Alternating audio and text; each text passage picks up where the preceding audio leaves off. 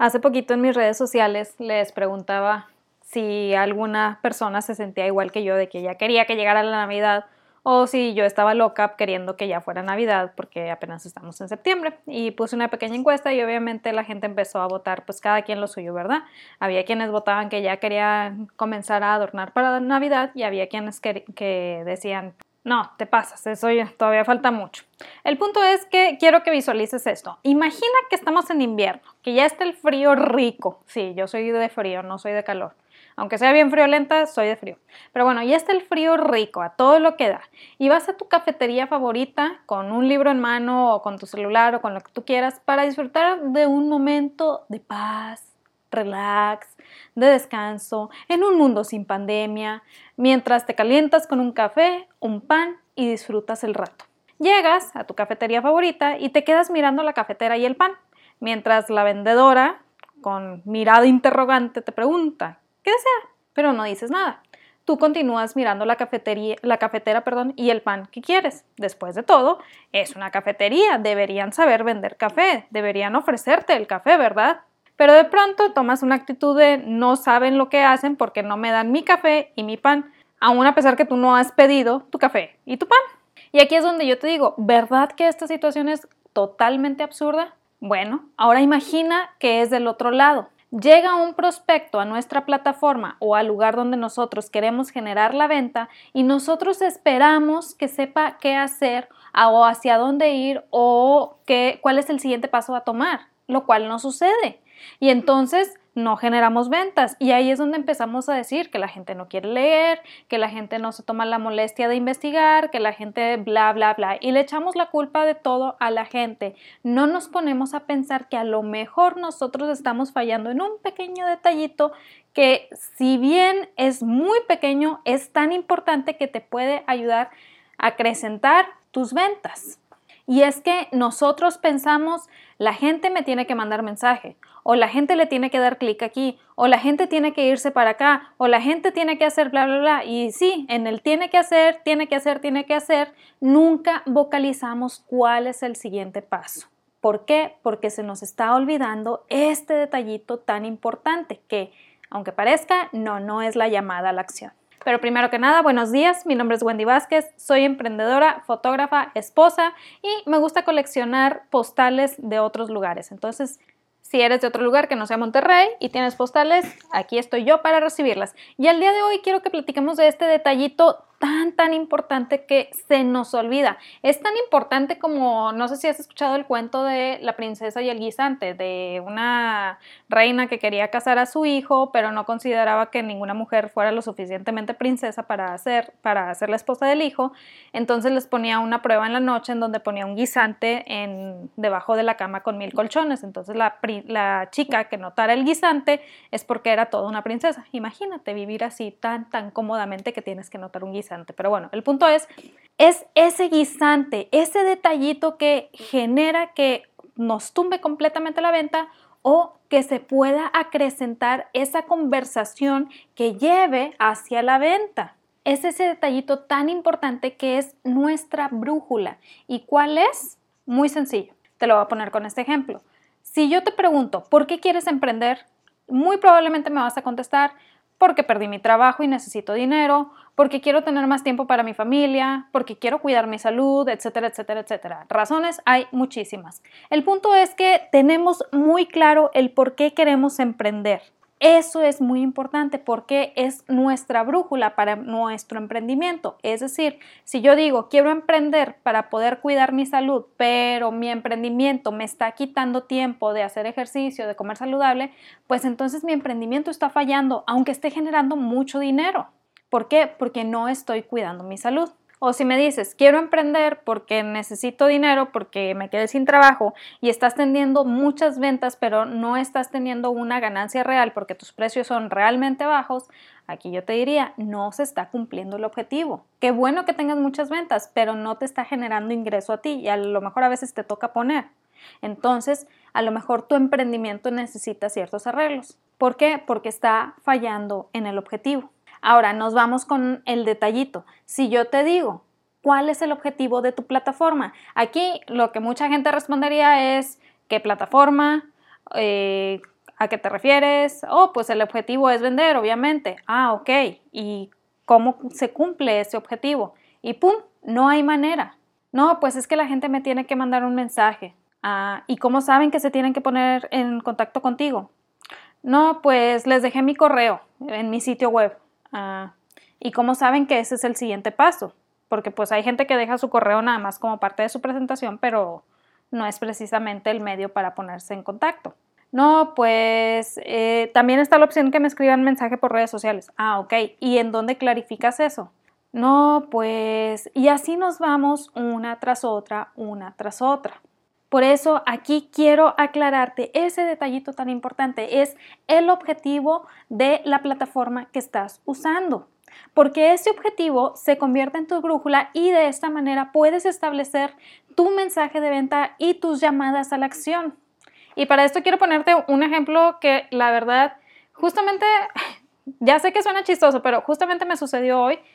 Llevo tiempo buscando eh, para impresiones de fotografías porque honestamente, y esto ya lo he platicado en otros episodios, el álbum que nos ofreció mi fotógrafo de bodas realmente no me llamó mucho la atención, tan es así que nunca me tomé la molestia de ir por él. ¿Por qué? Porque si voy a pagar miles de pesos por un álbum, yo espero que el álbum sea, pues, de cierta manera como elegante. Y el álbum que nos ofrecía realmente no era precisamente de ese estilo. Y el lugar a donde tenía que ir a recogerlo era lejísimos, total, en fin, pues entre una cosa y otra dije, no, pues la verdad no vale mi tiempo, prefiero yo pagar un álbum por fuera.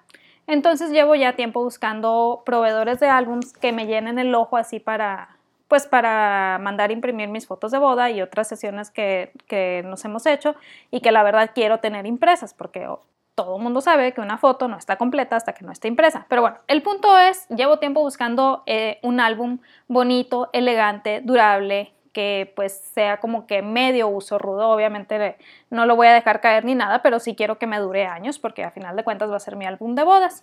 Total, hace tiempo encontré varias cuentas de gente que eran proveedores de álbums, les di likes, las encontré en Instagram, les di likes y todo y pues como que estaba ahí al pendiente, ¿verdad? Incluso en varias ocasiones he comprado álbums nada más como de prueba. Vaya, usé fotografías de, sesiones que he hecho para solicitar pruebas y la verdad es que la calidad dejaba mucho que desear. Si bien la cobertura era como me gustaba, la calidad fotográfica era horrible y muchas cosas así. Usé varias plataformas de las que te ofrecían los álbums para eso y la verdad en una ocasión hice el pago primero, usé la plataforma después, me arrojaron cientos de errores y luego fue un pleito para que me devolvieran el dinero porque pues obviamente el álbum nunca se pudo mandar. En fin, mil dolores de cabeza. Total, hace tiempo, como decía, le di like a, una, eh, a un proveedor de álbums que me llamó la atención, se veían bonitos, se veían elegantes, así como, como algo que dices es un recuerdo de boda. Pero si somos honestos con nosotros mismos, sabemos que le damos like a muchos proveedores de un mismo producto. ¿Por qué? Porque nos gusta tenerlo en la banca, nos gusta como que saber que está ahí, pero no compramos. Y eso es algo que, primer detalle que tenemos que tener en cuenta. Mucha gente, muchos prospectos nos tienen a nosotros en la banca como proveedores. Nosotros tenemos que impulsar ese deseo de compra con nosotros. ¿Por qué? Porque de cierta manera sí estamos en competencia como te digo, nos tienen en la banca y tienen a muchas cuentas que les provee el mismo servicio. ¿De qué manera nosotros podemos sobresalir?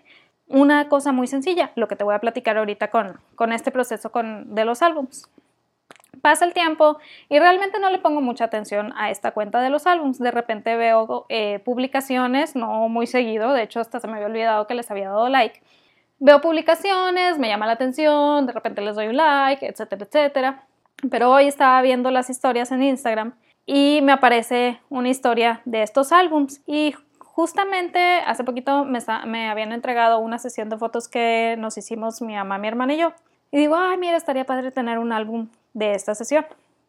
Veo esta, esta historia y te pone un link, le doy clic al link y, oh sorpresa, de todas las publicaciones pagadas y no pagadas que me pongo a investigar en métodos de venta, es la primera en semanas que no me manda de regreso a su cuenta de Instagram. Es muy importante esto, porque porque aquí desde este punto tú te das cuenta que está poniendo en práctica su proceso de venta y su llamada a la acción. ¿Por qué? Porque tiene claridad en lo que desea lograr con su plataforma. Tiene claridad en el objetivo que desea alcanzar. Repito, muchas veces decimos, es que mi objetivo son las ventas. Sí, pero tu plataforma guía a tu prospecto hacia esas ventas. Si tú entras a tu plataforma y te pones a analizar, vas a ver que muy pocas veces guía a tu prospecto hacia la compra. Pero bueno, regresando a este proveedor de álbums, entro al link y lo primero que hace es que me manda su carta de ventas. Ojo, muy importante, con carta de ventas no quiero decir que mandes cotización.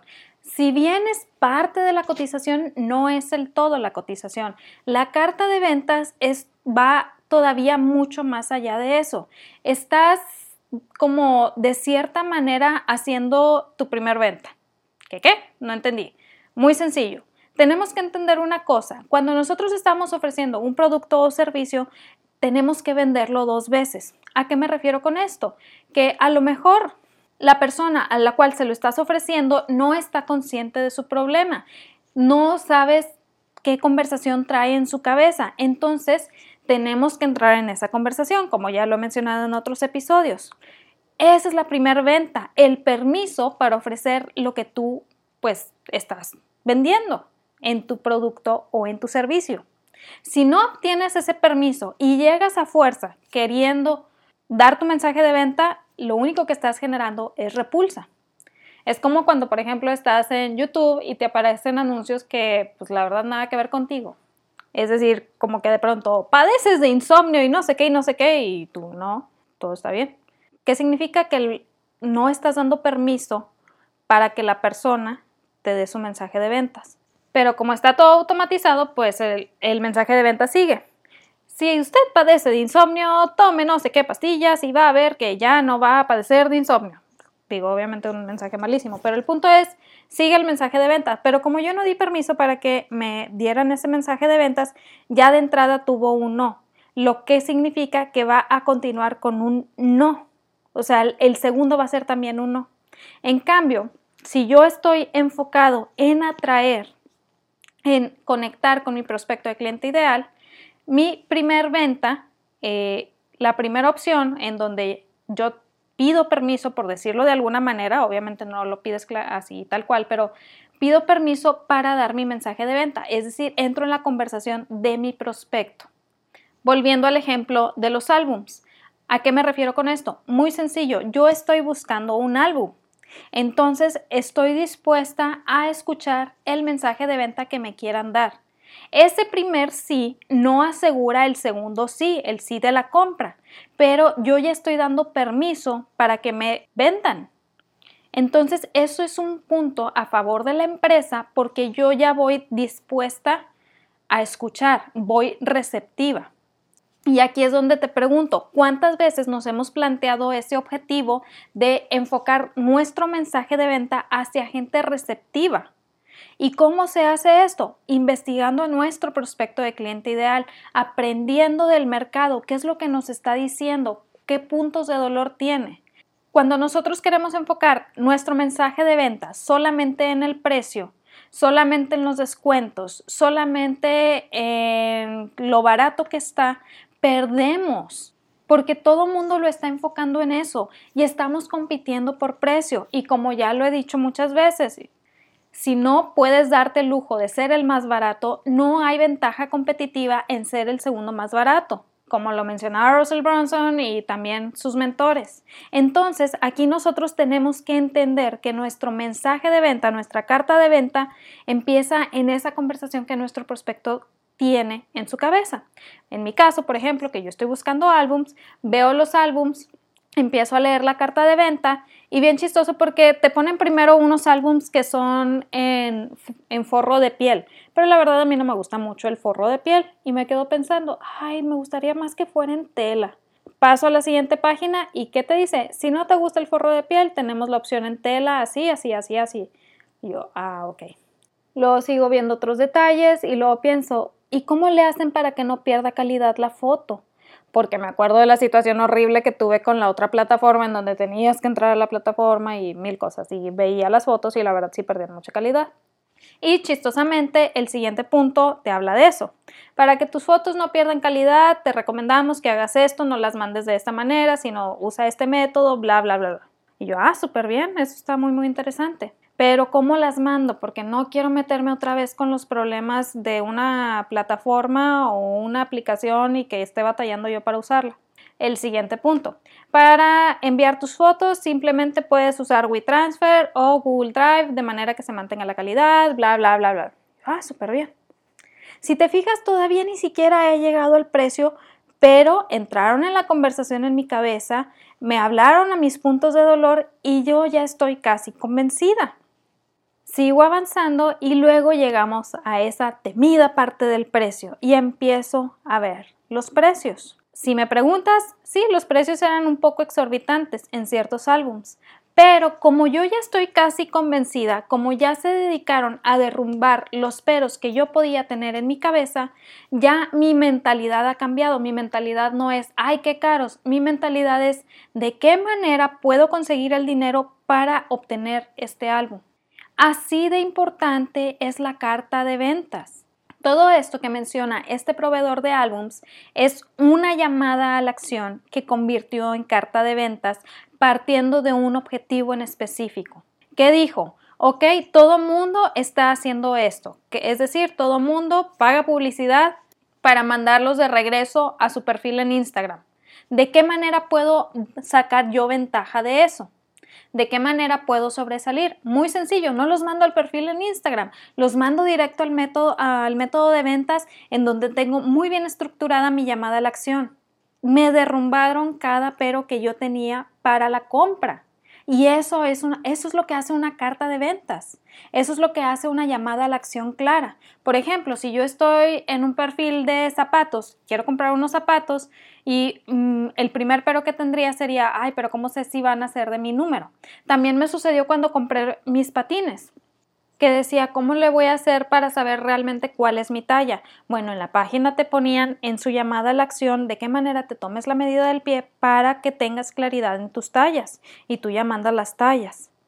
Y todavía fueron la milla extra y cuando me entregaron los patines me trajeron dos tallas y me pidieron que me las midiera y a ver cuál era la que mejor me quedaba. O sea, es ir viendo de qué manera vas a lograr el objetivo que deseas. Si me dices, es que mi objetivo es más ventas, tu objetivo está muy amplio. No está mal, está muy amplio. ¿De qué manera vas a lograr ese objetivo? No, pues es que quiero más ventas, pero para eso necesito que la gente me mande mensaje. Ah, entonces tienes que encaminar el tráfico que logres a que te manden mensaje, aun cuando no pisen tu perfil, aun cuando no conozcan tu perfil en Instagram, aun cuando no te den likes en las fotos. Aquí es donde deja de importar el like y empiezas a ver que lo que realmente importa es cumplir tu objetivo. Si dices, mi objetivo es mandarlos a mi lista de correos porque ahí estoy haciendo mis ventas, ok, ¿cómo vas a cumplir ese objetivo? Si tu objetivo es simplemente crear audiencia para poder tener base de datos para ofrecer lugares publicitarios, ¿cómo vas a cumplir ese objetivo? A veces nos enfocamos tanto en obtener el like que se nos olvida cumplir el objetivo que nos va a ayudar a generar ingresos. Y pues a final de cuentas, como lo he dicho varias veces, de los likes no comemos, de los likes no vivimos. A menos que seas influencer con millones de seguidores, pues ahorita no creo que vivas de los likes.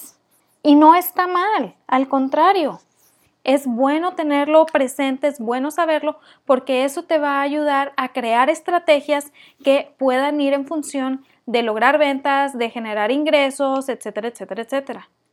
Y bueno, ya para finalizar con el caso de los álbums, porque realmente se me hizo muy, muy interesante su proceso de venta, para mí fue simplemente el tomar la decisión, ¿cómo consigo el dinero para comprar este álbum? Te mandaban todo tan explícito en su carta de ventas, se veía tan profesional que me dieron confianza. Y eso hace una carta de ventas y una llamada a la acción con objetivo.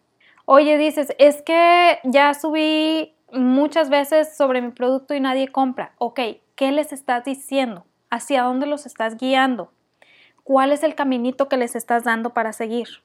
Y a lo mejor en estos momentos me dices, Wendy, suena todo tan complicado. ¿De dónde voy a sacar un objetivo para cada publicación? ¿De dónde voy a sacar un objetivo para todo lo que tengo que hacer?